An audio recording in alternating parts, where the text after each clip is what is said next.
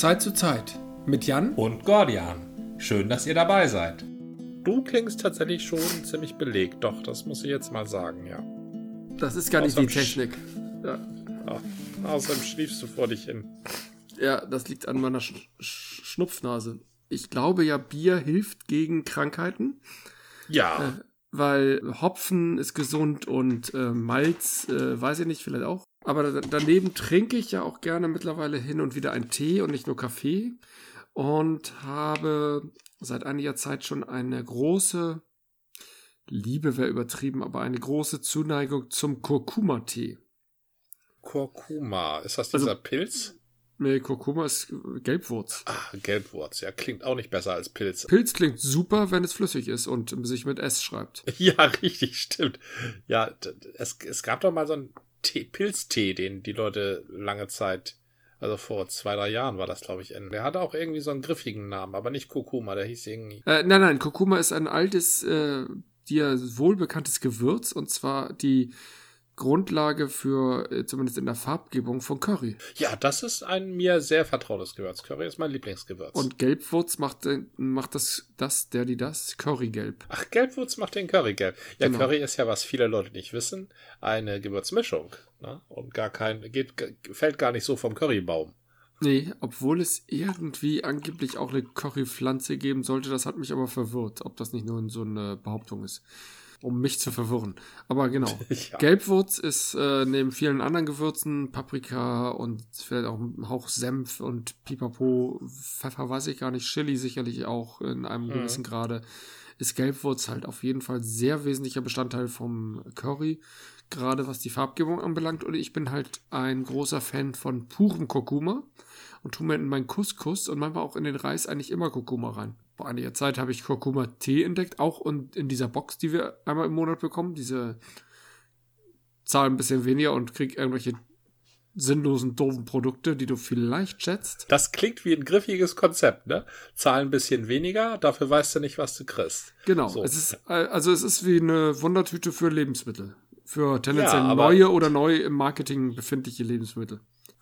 Aber wenn du jetzt irgendwie einen Euro mehr zahlst für eine Tüte Curry-Gummibärchen, die du dir sonst gar nicht gekauft hättest, dann zahlst du auch immer noch zwei Euro zu viel. Also genau, so, genau. so griffig, also die zunächst ist diese Argumentation griffig. Man darf nur nicht zu lange drüber nachdenken, wie bei den meisten Sachen. Es kommt darauf an, es macht uns ja grundsätzlich Spaß, neue Lebensmittel auszuprobieren, aber ich zumindest, meine Frau neigt dazu, aber ich bin überhaupt nicht der Typ, der in den Supermarkt geht und einfach mal guckt, hey, was gibt's Neues? Das muss ich mal ausprobieren. Ja. Auf jeden Fall war halt in dieser Box dieser Kurkuma-Tee und das ist eine der wenigen Lebensmittel, die ich seither immer wieder kaufe. Also es gibt vereinzelt Lebensmittel da drin, wo ich sage, super, das muss ich weiterhin haben und Kurkuma-Tee hat es mir total angetan. Früher war ich immer ja. so ein Freund von Räubusch oder Rotbuschtee. Den hat mir meine Frau, lange bevor sie meine Frau wurde, vor 20 Jahren mal gegeben, als ich ihr schon mal begegnet bin und ähm, irgendwie nach dem Konzert hatte ich Bauchschmerzen und da hatte sie gesagt, Rotbusch oder Räubuschtee irgendwie aus Südafrika, das soll helfen. Und ich habe es probiert und entweder ist es ein super Placebo oder es ja. hilft wirklich. Ich kann es nicht wissen. Aber seitdem nehme ich immer, wenn es mir nicht gut geht im Bauch, nehme ich Räubuschtee. Und das ist so mein Tee geworden, den ich halt immer mal wieder trinke. Ich bin ja gar kein so großer Teetrinker. Und jetzt habe ich diesen Kurkuma-Tee entdeckt und den mag ich einfach und der ist eine ganz tolle Sache. Und jetzt, wo ich so einen Schnupfen habe, freue ich mich über Bonbons äh, von wieder in dieser Box gefunden. M. Eukal. Eigentlich sonst nicht ja. so mein Bonbonhersteller, den ich zu Hause habe. Gummidrops in der Geschmacksrichtung Ingwer Kurkuma. Und die sind super. Das haut bestimmt gut rein, ja. Ingwer genau. ist ja sehr toll bei, bei Erkältungsgefühl. Genau. Das ist ja sehr hilfreich, ja. Erkältungsgefühl klingt so nach gefühlter Erkältung. Das ist das Gegenteil von einer Erkältung. Äh, ja, das klingt so, gefühl, so wie gefühlte Temperatur, ne? ja. Also Gefühl ist eine sehr reale Sache. Ja, aber relativ und nicht von jedem geteilt. Also meistens nur von einer Person, nämlich einem selbst. Äh, Schmerz ist beispielsweise ein Gefühl. Nee. Ja, ja. Ja, genau. Äh, Gefühl ist ja nicht nur die Aussage, ich fühle mich bedrängt. Im Sinne von, ich bilde mir ein, ich bin bedrängt. Stimmt. Sondern Gef Gefühl ist ja jede Sinnesempfindung. Ja. Das Englische ist da ein bisschen offener. Das Deutsche ist ja immer so unglaublich konkret. Na? Und ähm, aber Gefühl ist nichts Relatives. Ja, doch. Entschuldigung, nehme ich zurück.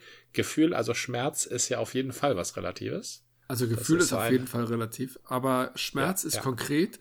Jeder, der sich mit einem Blatt Papier schneidet, ich behaupte jeder, wird das zuerst nicht merken und dann als unangenehmes Gefühl. Ja, das ist richtig. Das ist ein sehr unangenehmes Gefühl, wenn es in Bewegung kommt. Oder jeder, der einen heißen Wasserkocher anfasst wird und, und die Hand nicht gleich wieder loslässt, wird feststellen, das ist Schmerz, das ist nicht gut. Richtig. Wobei bei Hitze kenne ich das schon. Ich habe eine gewisse Sensibilität, was Hitze im Mund anbelangt. Wenn ich jetzt eine heiße Suppe esse, habe ich ganz schnell das äh, Gefühl, dass ich mich verbrenne Ja. und kann aber relativ gut heiße Töpfe zum Beispiel anfassen oder heiße Schalen, wie auch immer. Das ist interessant, aber das ist auch alles eine Frage der Konstruktion des Körpers.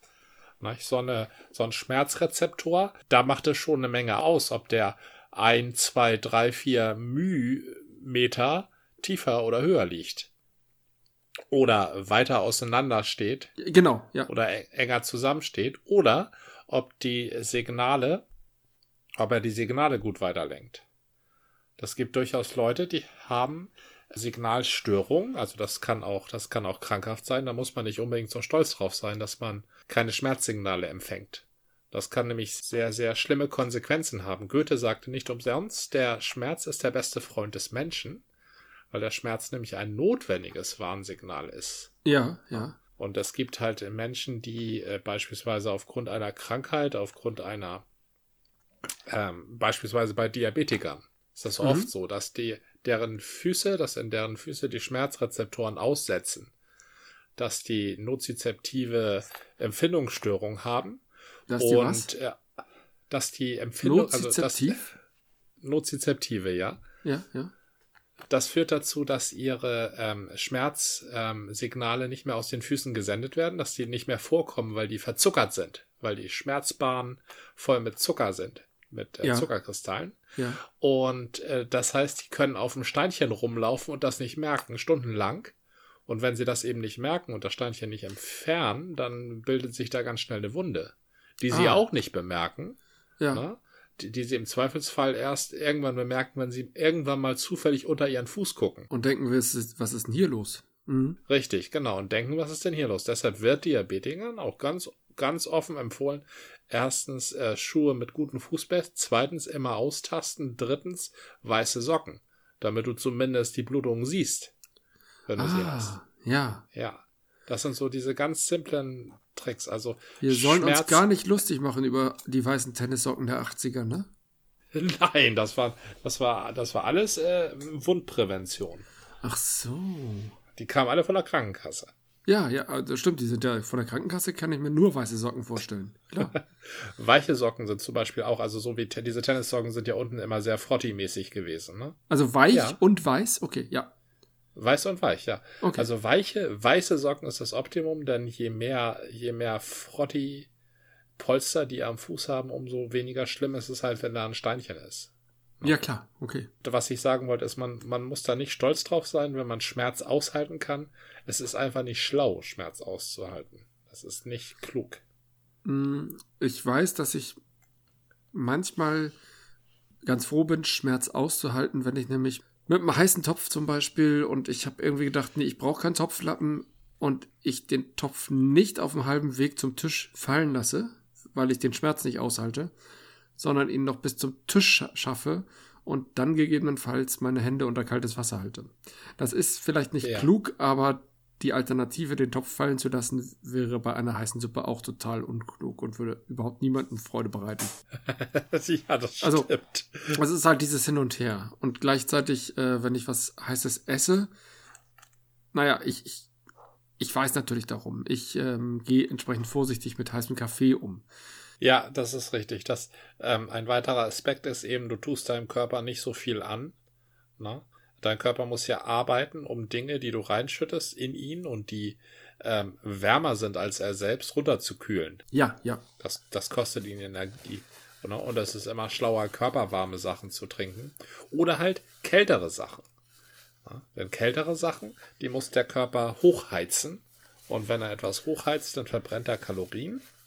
Und wenn er Kalorien verbrennt, wird man schlank. Ach, deswegen trinken wir immer kaltes Bier? Da gibt es ja diese Modellrechnung, wie viel kaltes Bier man trinken muss, um wie viel Kilo abzunehmen. äh, ich, ich habe meine Zweifel, ob die Kalorien im Bier da nicht uns einen Strich durch die Rechnung machen.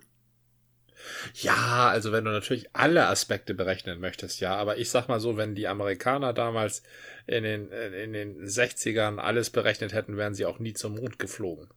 Das stimmt. Das war ja hinterher lange Zeit nicht mehr simulierbar, ne? Lange Zeit äh, hat das ja keiner mehr geschafft. Jetzt aktuell, jetzt vor ein paar Wochen, Monaten vielleicht sogar schon, Monaten, waren die ja. Chinesen ja wieder auf dem Mond. Doch noch nicht mit Menschen, oder? Und noch nicht persönlich, nee. Ja, genau. Aber das wollten die irgendwie, irgendwas wollten die mal ma- machen.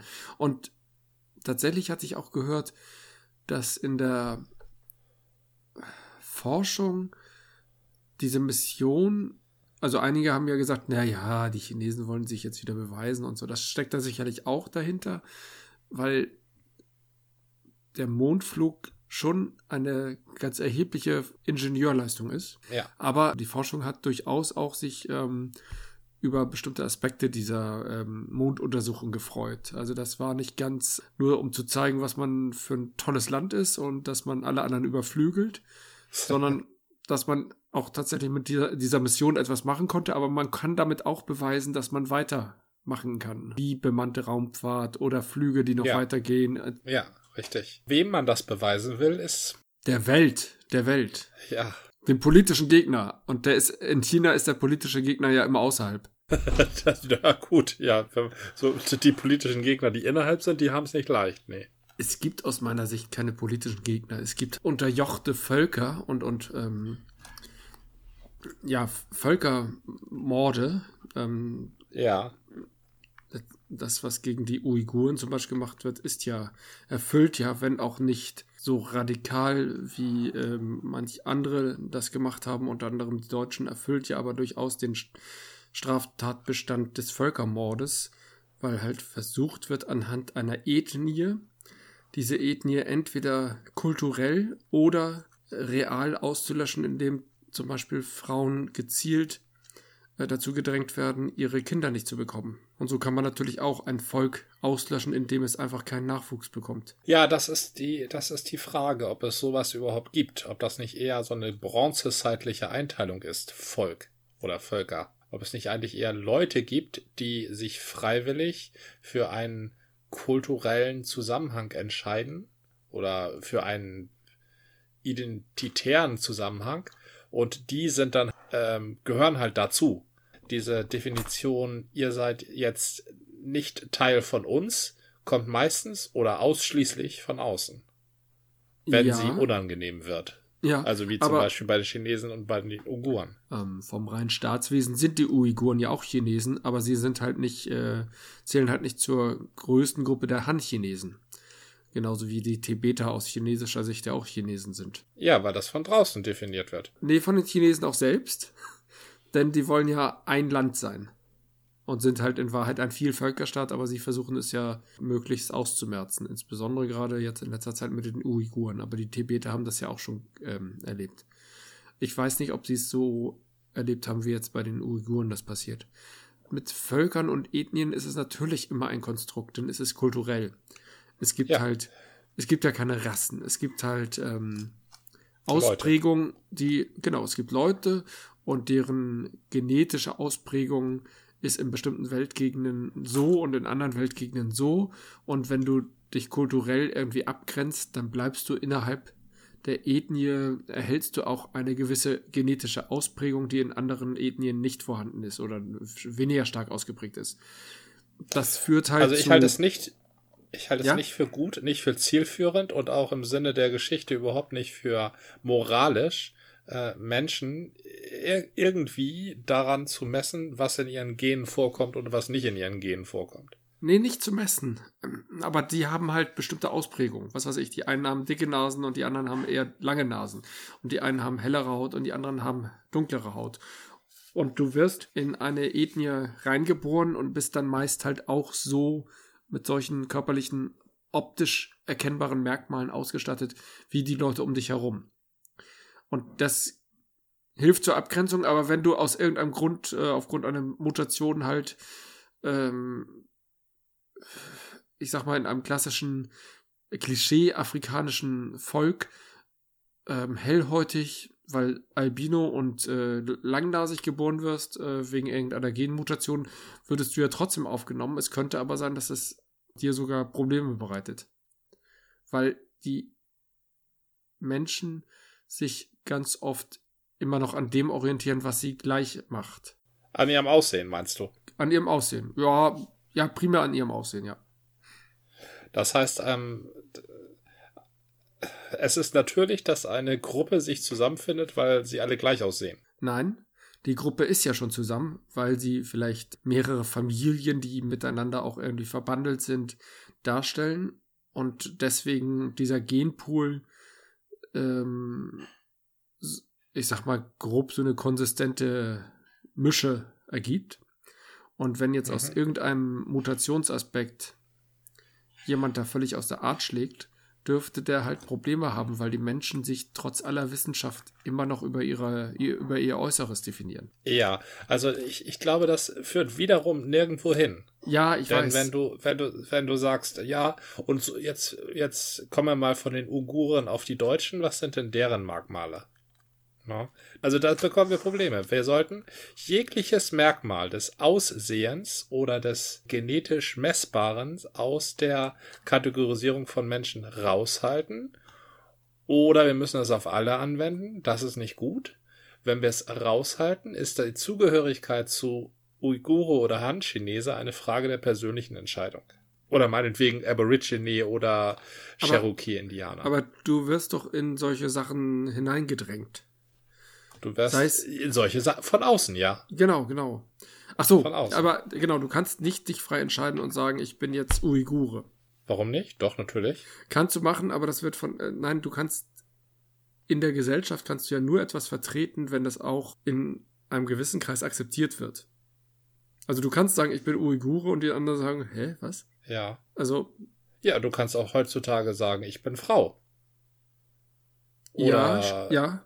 Ja. Oder halb Mann, halb Frau. Oder was ganz anderes. Das kannst du ja auch sagen. Trotzdem, da, da, da bin ich auch völlig bei dir, aber die Menschen, die, die das sagen, fechten ja auch ihre Kämpfe. Das ist, das eine ist, was wir wollen, das ein, andere ist, was äh, real ist und das ist halt von ähm, noch sehr im alten Denken verhaftet und nein, du bist nicht Frau, weil du wurdest nicht äh, biologisch als Frau geboren und nein, du bist nicht Uigure, weil du wurdest in Deutschland geboren und hast ähm, kaukasische Eltern. Oder wie heißt es Kauka im, im Englischen heißt es so. Ne? Kaukasisch klingt also im Deutschen es, komisch. Wenn es eine absolute Wahrheit gibt, dass man sich da frei entscheiden kann, dann ist das nun mal wahr, egal was Leute denken oder was Leute nicht denken. Dann kann man die Leute auffordern, ihre Denken, ihr Denken der Realität anzupassen oder äh, man kann sie ignorieren. Die absolute Oder? Wahrheit gibt es natürlich dann, wenn kein Mensch mehr da ist. Denn dann ist das wahr, was wahr ist. Aber keiner kann es mehr beurteilen. Aber sobald Menschen da sind, werden Wahrheiten abgewogen. Und deswegen gibt es ja. keine absoluten Wahrheiten. Es gibt sowieso da, nichts Absolutes, sage ich immer. Mein persönliches Motto. Es gibt absolut nichts Absolutes. Ja, das ist das, das ist tatsächlich ein großes Problem, weil viele Menschen das Absolute gerne beschwören. Aber ja, richtig, genau. Und das so, da kommen sie meistens mit sowas wie Moral. Ne? Genau, Religion gerne auch. Mhm. Oder ja, also grundsätzlichen Themen. Ja. Ja. Was ich sagen wollte, entweder es gibt Völker, die sich irgendwie genetisch von anderen Völkern unterscheiden, oder es gibt sie nicht. So. Es gibt sie nicht. Und das, so, es gibt sie nicht, richtig. Und wenn es sie nicht gibt, dann gibt es nur Leute, die sich gegenseitig von irgendwas überzeugen müssen auf einer Basis von etwas anderem als du hast eine lange Nase, du musst Han-Chinese sein. Ja? Die müssen sich etwas anderes suchen. Das kann jetzt meinetwegen der Kommunismus sein oder der, Kathol der Katholizismus oder die schamanische Kiowa-Religion. Ja, ja. Und das ist die Frage, wie man argumentieren will. Und dieses, ihr seid Uiguren oder Rohingya, das ist ein Problem für euch, das kommt meistens von außen. Und wenn es von innen kommt, wir sind Rohingya und ihr nicht, ihr Unwürdigen, dann ist es meistens eigentlich auch ein Problem. Häufig, glaube ich, kommt es, also gerade, ich, ich weiß nicht, ob es bei den Uiguren und Rohingya äh, so ist. Ich glaube, es ist eine Wechselwirkung. Es kommt von innen, weil man ja immer fragt, wer bin ich? Was macht mich aus? Wie definiere ich mich? Was sind die Leute in meiner Umgebung? Äh, ja. und dann sagst du halt, äh, ja, ich komme aus Hamburg zum Beispiel. Und dann sagt er nächstes Jahr, bist du auch hier geboren? Und dann sagst du, ja, ja, aber sind deine Eltern und Eltern und Großeltern und Großgroßeltern und auch alle hier geboren? Urgroßeltern, nicht Großgroßeltern. Sonst sage ich noch Väter, Väter, Väter, Väter.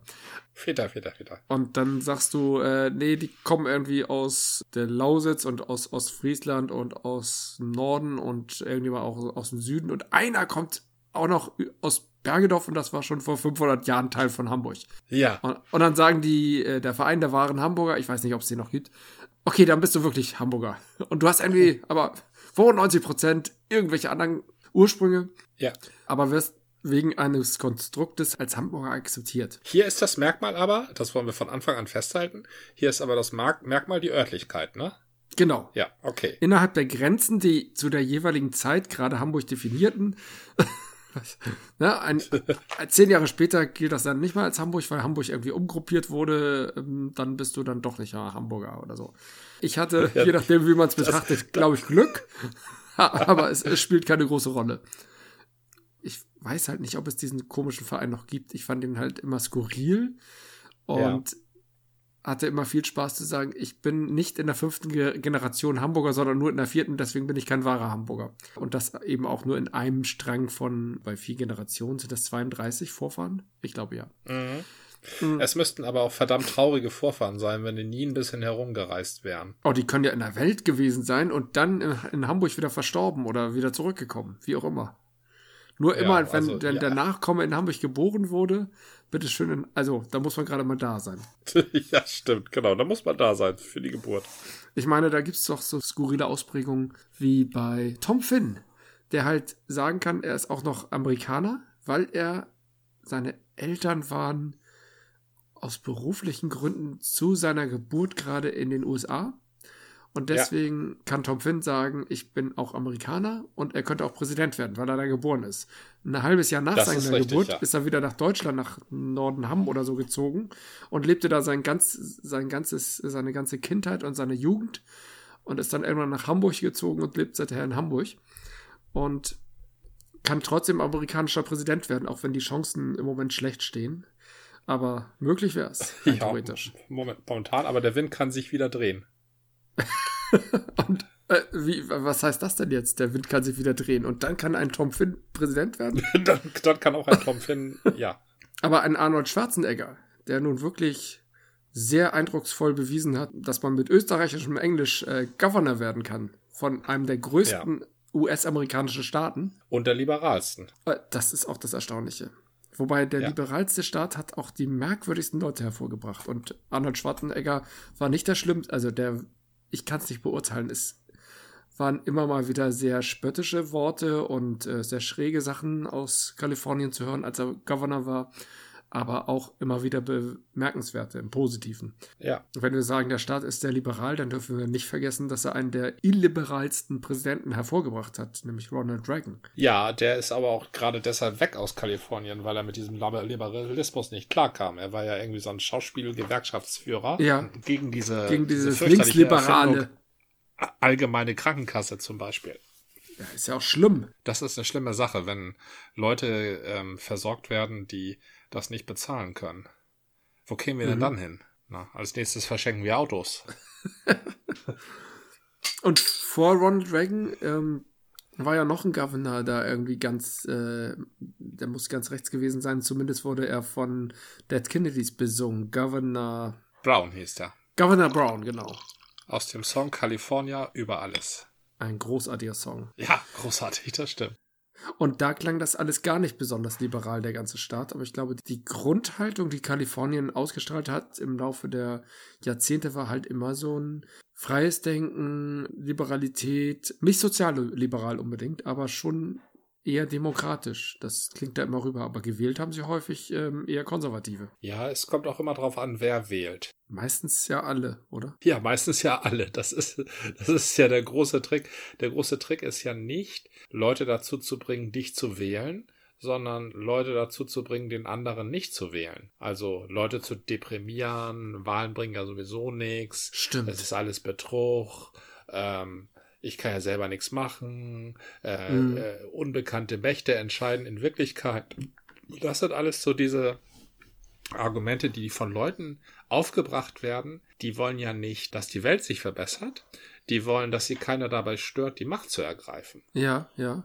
Das war ja der große Erfolg von Trump 2016. Ja, die haben ja zielsicher über die sozialen Medien bestimmte Zielgruppen dazu verleitet, zu verzweifeln, zu verzagen. Ach, wählen bringt ja sowieso nichts. Und viele Zielgruppen haben sich da, also Zielgruppen, als ob das so Individuen sind, aber viele Angehörige von Zielgruppen haben sich tatsächlich rein statistisch gesehen davon beeindrucken lassen und sind damals nicht zur Wahl gegangen. So ist ja egal, Ja. ob Clinton oder Trump, sind doch alle doof. Und schwupp hatten wir den beklopptesten Präsidenten aller Zeiten für vier Jahre. Nein, nein, war nicht der bekloppteste. Du hattest mir noch ein Vorbild aus den 1830ern genannt, glaube ich, oder 40ern. Ah, Gen- ja, stimmt. Den, Der Gen Old Johnson. Hickory, den- Ja, Old Hickory, genau. den Indianer-Killer, ja. Andrew Jackson. Jackson. Und der war das große Vorbild für, äh, für Trump, zumindest laut Bannon. Ne? Ja, das, ich kann mir sehr gut vorstellen, wie das gelaufen ist. Trump hat überhaupt keine Ahnung von Präsidenten. Der kannte halt die Präsidenten seiner eigenen Zeit und die, die etwas, die von denen ihm sein Vater erzählt hat. Mhm. Seine Berater haben halt gesehen, dass er nicht das Format dieser Präsidenten hat und wenn er behaupten würde, das wären seine Vorbilder, dann würde die Presse ihn an diesen Vorbildern messen. Und Ja. dann würde er total ins Schwimmen kommen. Aber dieser Old Hickory, der war so bekloppt, na, dass die Presse dann nicht sagen, bei, bei nichts sagen kann, aber das hätte Old Hickory nicht gemacht. Weil- was sie da jetzt machen, das hätte Old Hickory nicht gemacht, weil der hätte es garantiert gemacht und sogar noch schlimmer. Und Ja. dann hätte er noch mit seinem Stock draufgehauen und drauf geschossen. also und deshalb haben Trumps Berater ihm halt erzählt, dass Old Hickory, also Präsident Andrew Jackson, sein Vorbild wäre. Ja, ja, Ja. Was für ein absurdes Ding. Ja, das Aber ist ein absurdes, ja. Ein absurdes Theater und es ist, das Problem ist nicht vorbei. Denn eine Sache sagt er ja ähm, weiterhin äh, ganz zu Recht. Ihn haben 70 oder 71 Millionen Amerikaner gewählt.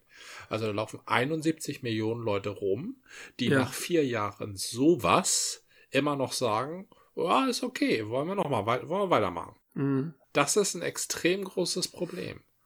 Wie du auch vorhin ganz richtig gesagt hast, es zählt aber auch, was die Gesellschaft sagt. Wenn die Gesellschaft sagt, du gehörst nicht zu uns, Mhm. dann ähm, kannst du dich schlecht dafür entscheiden, ein Uigure zu sein oder ein Marsianer. Ja, ja, da hast du völlig, völlig richtig gesagt. Und wenn jetzt die Hälfte der Gesellschaft, also jeder Zweite, etwas anderes sagt, und zwar meistens ähm, die anderen, also die andere Hälfte, ja. gehört nicht zu uns, dann hast du ein gewaltiges Problem. Aber da sind Das- wir doch bei allen Entscheidungen, die einigermaßen mittig ausgefallen sind. Nimm zum Beispiel, ja, mal nicht auf Person bezogen, den Brexit. Der Brexit ist eigentlich eine 50-50-Entscheidung. Ja. Ich weiß nicht, 51, 49 oder lass es, also ganz minimal, aber ziemlich mittig. Die einen waren dagegen, die anderen waren dafür und dieses Zünglein an der Waage haben halt Leute gespielt, die sich möglicherweise durch irgendeinen Quatsch haben beeinflussen lassen und durch falsche Versprechen und ähm, UKIP-Aussagen und Boris Johnson, weiß ich gar nicht, ob der damals schon so, doch, der hatte schon ziemlich früh irgendwie, Der war voll dabei, ja. ja, ja, genau, und ähm, hat sich auch entsprechend positioniert, was, ich, äh, was ihm dann ja letztlich auch sehr ge geholfen hat. Aber es waren immer irgendwelche Narrative, die erfolgreich in die Welt gesetzt wurden, die, die mussten nur bei zwei drei Prozent verfangen. Aber genau Ja. diese zwei drei Prozent waren dann die ausschlaggebenden. Die sind dann vielleicht deswegen zur Abstimmung gegangen, weil sie gesagt haben, jetzt bin ich doch ganz sicher und jetzt gehe ich doch und hätten ohne dieses Narrativ gesagt, äh, ich kann das gar nicht entscheiden, mir ist es egal. Oder ich, ich habe dazu keine Meinung. Und plötzlich hatte man eine 50-50-Entscheidung mit einem ganz kleinen Ausschlag nach rechts. Also äh, rein bildlich gesprochen. Dann war halt der Brexit entschieden und da war das ganze Setting einfach schon falsch. Ein Land vor eine Entscheidung zu stellen und zu sagen, Wenn die Hälfte sagt, das ist so, dann werden wir das machen. Und nicht zu wissen, dass ein Viertel der Leute sowieso völlig manipulierbar und bekloppt ist. Und wenn jemand das richtig angeht. Jetzt klingst ja. du schon fast wie ich. Das ist ja meine, meine Grundthese. Jeder Vierte ist einfach nicht zurechnungsfähig. Das glaube ich dir ja. Wobei ich glaube, ich in Deutschland, doch, ich glaube, es zählt hier auch jeder Vierte. In den Hochphasen der AfD war das genau die Zahl der AfD-Wähler, nämlich 25 Prozent. Ja, genau. Genau. Wenn das Narrativ aber nicht mehr zieht und AfD irgendwie dich doof aussehen lässt, weil du nicht mehr auf der Seite der Pseudo-Gewinner, die sich irgendwie als Gewinner darstellen, bist, dann hast du auch keine Lust mehr, die zu wählen, weil die ja alle irgendwie gerade am Rad drehen. Ähm, du möchtest als einer von diesem Viertel der Bekloppten und Bescheuerten, möchtest du nicht als bekloppt und bescheuert dastehen, sondern als jemand, der irgendwie auf der gefühlten Gewinnerseite ist. Du hast völlig recht. Das ist der Ansatz, diese Leute zu manipulieren. Je mhm. bekloppter einer ist, umso weniger möchte er als Bekloppter erscheinen. Die Leute, die keine Angst haben, bekloppt zu erscheinen, die sind Sal Salvador Dali irgendwann. Oder hier in Deutschland Otto. So, ja, ja, das ja. sind hochintelligente Leute, die, denen ist das dann egal. Die wissen, das ist mir egal. Aber je, je nervöser einer wird, weil er seine eigene Intellektualität anzweifelt, umso mehr wird er sich freuen, wenn ihm einer sagt, du bist schlau. Du hast, eigentlich hast du den Durchblick. Na? Alle anderen mhm. irren sich. Ja, ja, so. ja. Das Genie weiß das. Der, den Idioten muss man das erzählen. Und der glaubt das dann. Mhm. Ja, und der freut so, sich dann, ja. Aber kommen wir doch mal, wir haben ja fast schon fließend, und ich möchte das gerne aufgreifen, äh, mal wieder ein Lied ins Spiel gebracht, nämlich Dead Kennedys äh, California über alles. Das ist ja genau, ja, das passt ja super zum Thema. Insoweit verstehe ich den Liedtext ja, der ist ja obwohl von einer angloamerikanischen Band, sagt man das so? Also von einer englisch singenden Band ja. gesungen, heißt er halt über alles, weil das so ein Schlachtruf der äh, Deutschland über alles ist, auch in den USA, zumindest in bestimmten Kreisen, als Schlachtruf bekannt. Und äh, ja. das haben sie halt entsprechend adaptiert. Soweit meine Kenntnisse. Und dann ja. noch ein Governor Brown oder später ersetzt durch Governor Reagan. Ist das so? Das habe ich nicht mehr mitbekommen. Also das Originalstück auf der meine der Kennedys CD, äh, CD, LP ist, glaube ich, gelb und auf der ist es, glaube ich, Governor Reagan oder es war mal später in einem Live-Konzert und das Original ist Governor Brown. Das ist dann Mitte der ja. Wann war denn Brown? Das wird eher aus einem Live-Konzert sein. Die Dead Kennedys waren ja sehr gut mit Pseudo-Bootlegs verteilen, also mit ähm, Live-Konzertmitschnecken, bei denen sie so getan haben, als wären das Bootlegs, damit man sich da so als kleiner Punk auch noch irgendwie ein bisschen illegal vorkommt. Wie die Ärzte. Wie die Ärzte, richtig, genau. California über alles mit Yellow Biafras schneidender, gesellschaftszersetzender Stimme. Mhm. Das war ja ein Sezierwerkzeug, die Stimme von diesem Mann, der beste Punk-Performer aller Zeiten. Also ganz kurz heißt es, ich dachte, also ich habe es nie ganz verstanden. Biafra, manchmal habe ich auch Biafra gehört, aber auch im Englischen heißt es Biafra. Da halte ich mich ganz an, ähm, an ein Thema, das wir schon mal angeschnitten haben, dass alle Päpste in jedem Land anders heißen, je nachdem, welche Sprache gesprochen wird. Na? Also Papst Johannes Paul ist natürlich Papst Johann Pavel in Polen. Ja, ja. Und Jean Paul in äh, Frankreich. Und so ist Yellow Biafra halt in, der mag in, Ameri in America, in the United States, ist ja korrekter als Amerika, ähm, mhm. ähm, da mag er Jello Biafra sein.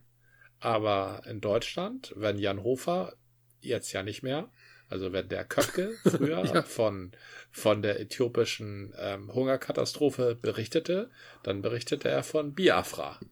So, und, ja, klar, und so würde ich das dann auch ähm, so würde ich das aber, auch belassen, denn. Aber du sagst ja auch nicht Yellow, sondern Je äh, wobei Mist, wie schreibt er sich mit J oder mit Y? Äh, mit, mit J. J, ne? Ja. Ähm, trotzdem sagst du ja Jello und nicht Yellow. Ich sag Jello, ja. Also, ja, weil der, bei dem Vornamen ist es ja auch was anderes. Aha, aha. Yellow Biafra hat sich ja bewusst nach Biafra benannt. Ja, das stimmt. Damals gab es die Biafra Kids. Wie, wie, wie wird Biafra in Biafra ausgesprochen? Ja, das, da kümmern wir uns halt nicht drum, ne? Koloniales Selbstverständnis. Oh, wie damals Tschernobyl. heißt es Tschernobyl oder Tschernobyl oder Tschernobyl oder. Ähm, ja, richtig, also, genau. Also, ja, sobald ja, es uns betrifft. Ja. London. ja, aber die, die ähm, also er hat sich ja bewusst nach dieser Stadt benannt, Mhm. um ähm, auf ein Problem aufmerksam zu machen. Und dem werde ich gerecht, indem ich ihn nicht Biafra nenne, weil das wäre etwas anderes. Für mich ist das Bild, das er erzeugen will, nur gegenwärtig, wenn es für mich Biafra, wenn ich Biafra sage, oder? Okay, okay. Ja, ja. Anders ist das natürlich mit Johnny Rotten. Johnny Rotten, äh, den müsste ich ja Johann Verrottet nennen. Johnny Ja, verrottet. Johnny. Johnny, Johnny verrottet, ja. Das, das hat Yellow Biafra ja nicht im Sinn gehabt. Er wollte ja diese Konnotation erwecken.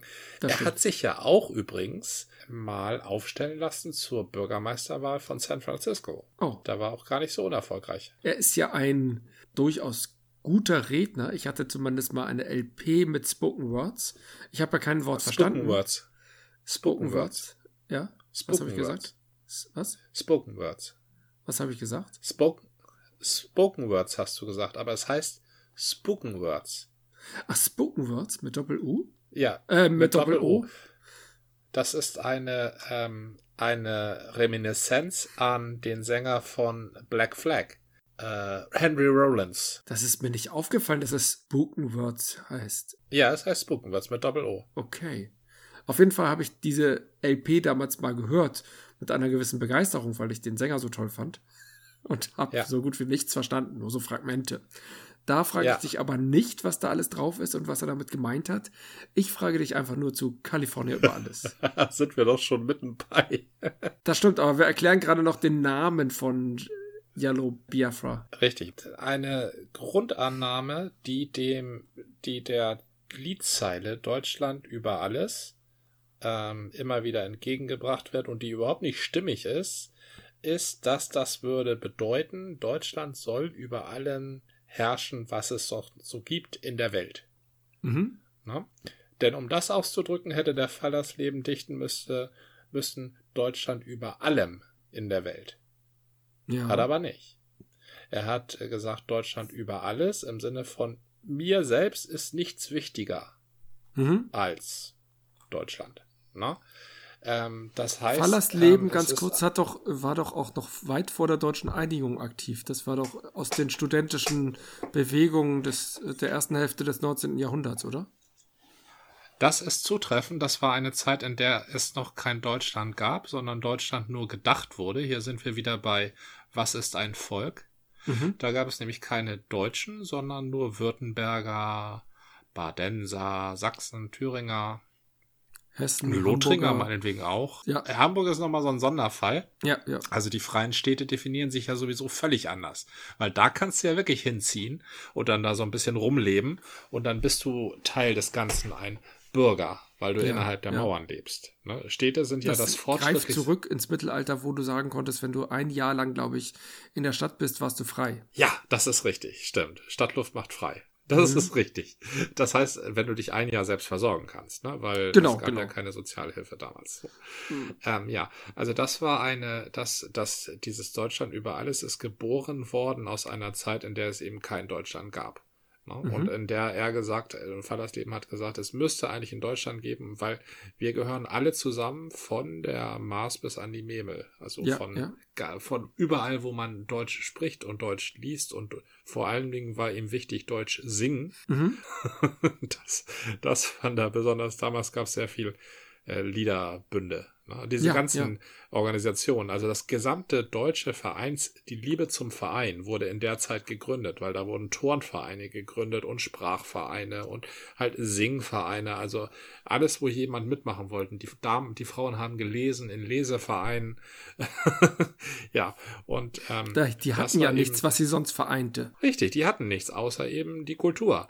Weil zwischen den Kulturen waren Grenzen. Da war eine Grenze zwischen Baden und Württemberg. Ne? Das sollte erst dadurch überwunden werden, indem man halt übergreifende Vereine gründete. Ja, richtig, genau. Verstehe. Hm? Und sich halt so darin bestätigt, dass man eigentlich doch zusammengehört. Und das wurde natürlich alles verbunden mit so einer gewissen demokratischen Ordnung. Ja. Also man wollte die Fürsten halt, man muss ja eben die Fürsten schwächen. Wenn man ihnen ihre Länder wegnimmt, dann sind sie ja schon geschwächt. Na, und da muss ja trotzdem irgendjemand herrschen. Und da haben sie sich halt gedacht, da setzen wir ein Parlament ein. Die Paulskirche war das dann ja nachher. Mhm. Und äh, diese ganze Sache wurde dann ja erst aufgegriffen von Bismarck, der gesagt hat, ja klar, könnt ihr alle zusammengehören. Bloß ihr dürft dann nicht selber bestimmen. Also ihr gehört dann alle zusammen und dann habt ihr einen Kaiser. Zufällig und mein zwar, König. Und zwar also mein. und zwar mein, richtig, genau. Also mit anderen Worten mich. Mhm. So, das, das, das hat er sehr gut aufgegriffen. Also die Grundannahme, dass, also dass mit Deutschland über alles gesagt werden würde, wir übererobern die ganze Welt heute. Also Ja. wie dieses schöne Lied, heute gehört uns Deutschland und morgen die ganze Welt, was die HJ gesungen hat. Mhm. Ähm, es zittern die morschen Knochen und so weiter. Sehr schöne Version in, im Film Cabaret. Das war es eben nicht. Das ist die erste Strophe halt nicht. Also man sollte Ja. sie trotzdem nicht singen. Das meine ich nicht. Also das hat der Heuss damals schon sehr gut erschließen. Man sollte darauf gerne verzichten. Aber Mhm. gemeint ist das nicht, dass Deutschland über alles herrschen sollte. Jetzt kommen wir zu Kalifornien über alles. Du, Ja, du darfst aber äh, ganz kurz eingeschoben, andere Menschen in der Zeit zwischen dem 19. Jahrhundert und bis zum Ende des Zweiten Weltkrieges haben diese Zeile ja durchaus anders interpretiert. Und äh, durchaus maßgebliche Menschen in diesem Land. Tatsächlich? Äh, ja. Also, ich dachte, das war jetzt ein kleiner, fast scherzhafte Randbemerkung. Ähm, wenn man im Nazi-Deutschland, Deutschland, Deutschland über alles äh, gedacht, gesungen oder sonst was getan hat, hat man natürlich genau gedacht, ähm, heute Deutschland und morgen die ganze Welt. Nee, man hat ja heute gehört uns Deutschland und morgen die ganze Welt extra gesungen. Ja, weil es noch ein bisschen expliziter Also ich will war. das nicht abstreichen, dass, dass man das so gedacht hat, ja. Also dass man, dacht- also das hat, haben sicherlich Leute so gedacht, ja. Ich, ich dachte, Aber, deswegen äh, hat man einfach nach dem Zweiten Weltkrieg äh, diese Konnotation noch im Kopf gehabt und gesagt, das singen wir mal lieber nicht mehr, das klingt doof. Also es war ja auch die Hymne des ähm, ähm, der Weimarer Republik, oder? Klar, da war es noch unkritisch. Ja, äh, ich glaube, viele Genau. äh, Hymnen von verschiedenen Ländern stellen das eigene Land in den Vordergrund und sagen, die anderen sind gegebenenfalls doof. Das wahrscheinlich eher nicht, aber sagen halt, wir sind die Besten. Ja, zum Beispiel die englische Hymne, Ja, ja. ähm, die God Save the Queen. mhm. Da besingen sie ja ganz frisch und frei, dass sie den Sch Schotten äh, mit dem Hammer den Schädel zerschlagen wollen. Oh, Und zwar, Ich glaub- und zwar immer ich glaub, das da ist sie mal- gesagt, ach, das singen wir nicht mehr. das ist. aber, aber am Ende, am Ende der Prompts singen, stehen doch mal alle auf und singen das. Singen da die Schotten Witzig, eigentlich oder? auch mit? Ich glaube, dieses Lied müssen wir auch noch mal angehen. Ja, nicht heute. Kommen Also, wir zurück zu Kalifornien. Ein ähm, Missverständnis ist, dass ähm, über alles halt bedeutet, wir wollen über alles herrschen. So Mhm. gemeint ist es allerdings in Kalifornien über alles. Und ähm, die Ursprünge des Liedes sind auch Yellow Biafra oder den Dead Kennedys relativ egal. Was sie ausdrücken wollen, ist, dass dieser Governor Brown mit seiner, also die, ähm, das kalifornische Selbstbewusstsein, was zu der Zeit Mhm. ja erst aufflackerte. Na, zu der Zeit befreite man sich ja langsam von diesen John Wayne-Idealen in Film und äh, Kultur. Da ging Mhm. man ja hin zu alternativen Idealen. Harvey Milk zum Beispiel, der große Bürgerrechtler in San Francisco, der fällt ja in diese Zeit. Ja, da gibt's Und einen, gab's einen dagegen- großartigen Film. Ja, Da gab es einen super Film mit, Mhm. ähm, mit Sean Penn. Ne? genau. Ja, und über Harvey, den Mord an Harvey Milk hat, haben die Dead Kennedys übrigens auch ein schönes Lied gemacht. I fought the law and I won. Ja, ja, kenne ich. bei California über alles geht es um dieses Narrativ, dass der Governor Brown in seinem, also sein, das kalifornisch sein, also das, wie er es definiert, über alles stellt. Mhm. Ja. Also es, es geht eigentlich nicht darum, dass Kalifornien über irgendjemanden herrschen soll, sondern dass der kalifornische Weg über allem steht. Also Ja. es darf keine Bestrebung gehen, die von dieser Linie abweicht. Und das war, und seine Wahl war ja auch überhaupt äh, ein, okay, nach ihm kam noch Reagan, da hast du ganz, äh, ganz recht. Aber seitdem wird Kalifornien sehr liberal, also bis heute extrem liberal regiert. Ja. Also das waren ja auch die ersten, die Marihuana zugelassen haben und sonst was. Und die Schulen sind total unbeaufsichtigt und also Kalifornien ist ein sehr liberaler Staat. Mhm. Und das war halt die Zeit des großen Kampfes damals, die große Definitionszeit. Die Punks haben den Hippies immer vorgeworfen, schön zu reden, aber nicht aktiv zu sein. Und äh, dass den Platz, den die Hippies den Leuten, den Gestaltern lassen, den besetzen die Gestalter, wie zum Beispiel der Governor Brown. Mhm. Und damit wollte Yellow Biafra diese Liberalen aufwecken. Ja, ja. Die, die da wegdödeln. Die, die sagen, ja, es wäre schon schön, wenn man das machen kann, aber politisch ähm, müssen wir uns da nicht betätigen. Und äh, die, die Dead Kennedys waren immer politisch. Und die haben auch gewusst, dass die Konservativen auf die Ungebildeten abzielen. Ja, ja. Und die haben halt auch versucht, auf die Ungebildeten abzuzielen, eben mit diesem plakativen Spruch. Und deshalb ist Kalifornien okay. über alles ein, ein quasi ein geniales Punklied. Ja. Das ist auf einer Ebene tatsächlich mit God Save the Queen, womit die Sex Pistols in ein ganz, ganz ähnliches Horn gestoßen haben. Weil sie halt die Hymne, die englische Hymne, umgedeutet und gedichtet haben. Also oder umgeschrieben. Ja, umgeschrieben und umgedichtet. Also es ist ein, ein völlig anderes Lied, aber ja. es greift eben auch diesen, diesen Überlegenheitsanspruch und dieses kommt alle unter dieses Banner und dann marschieren wir den Banner her, geh auf in der Masse, äh, mhm. äh, aber Hauptsache ich stehe oben, ne?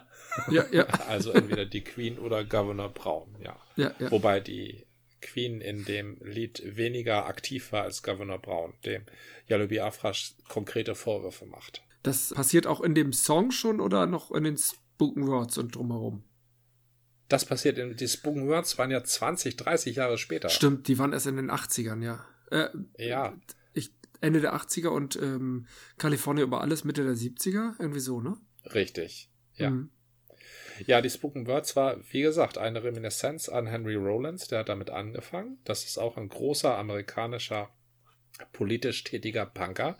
Die Amerikaner haben das immer sehr mit ihrer, mit der Politik in der Punkmusik.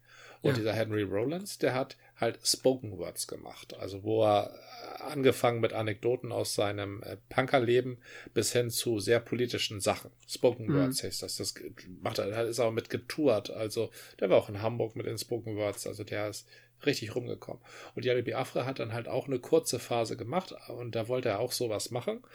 Und er ist ja auch ein äh, sehr guter Redner. Und er wollte es halt dann glaube ich, nicht Spoken Words nennen, aber er wollte an Henry Rollins erinnern und deshalb heißt es bei ihm halt Spoken Words. Okay, als kleines o. Wortspiel. Ja, okay.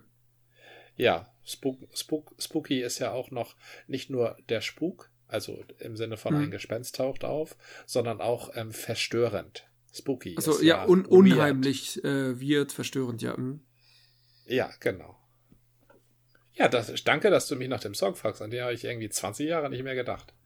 Ah, der steht schon seit 30 Jahren in meinem Schrank. das war ein Sänger. Yellow Biafra auf der Höhe seiner Zeit. Das war ein, oh ja. ein sehr, sehr, sehr guter Sänger. Der hat es echt. Übrigens, äh, eines ja? der besten Konzerte in der Friedrich-Ebert-Halle. Bei euch in Harburg. Bei uns ähm, in Harburg. Ich, ich lebe schon seit 20 Jahren nicht mehr in Harburg, aber macht nichts. ähm, ja, es ist auch länger als 20 Jahre her. Man, man, da man da, davon wird seine Wurzeln ja nicht los. Ja, die Friedrich-Ebert-Halle hatte eine Zeit lang einige beachtliche Konzerte. Das hatte ich mitgekriegt. Ich war da nie drin, doch mal zu irgendeinem Weihnachtskonzert von der Schule. Aber ich hatte mit dieser Friedrich-Ebert-Schule nie was zu tun. Das war ja so ein humanistisches Gymnasium, wo du zuerst Latein lernst. Ja, ich hatte tatsächlich auch gehört, dass es da einige bemerkenswerte Konzerte gegeben haben soll. Also ja, aber mhm. ich habe da nie was Bemerkenswertes gesehen. Ja, auf also jeden Fall. Freund von mir. Ja? Ja, ich wollte mal Danke sagen. Vielen lieben Dank für die äh, oh. sehr schöne Darstellung und Erklärung. Sehr gerne. Du bringst aber auch immer, du, du, hast auch immer echt eine gute Auswahl, muss ich sagen. Das sind ja, das war, schöne Fragen. War, war aber auch der Glücksfall. Wir sind da irgendwie reingeraten. Das war doch. Das war eine Folge des Podcasts von Zeit zu Zeit mit Gordian und Jan. Bis zum nächsten Mal.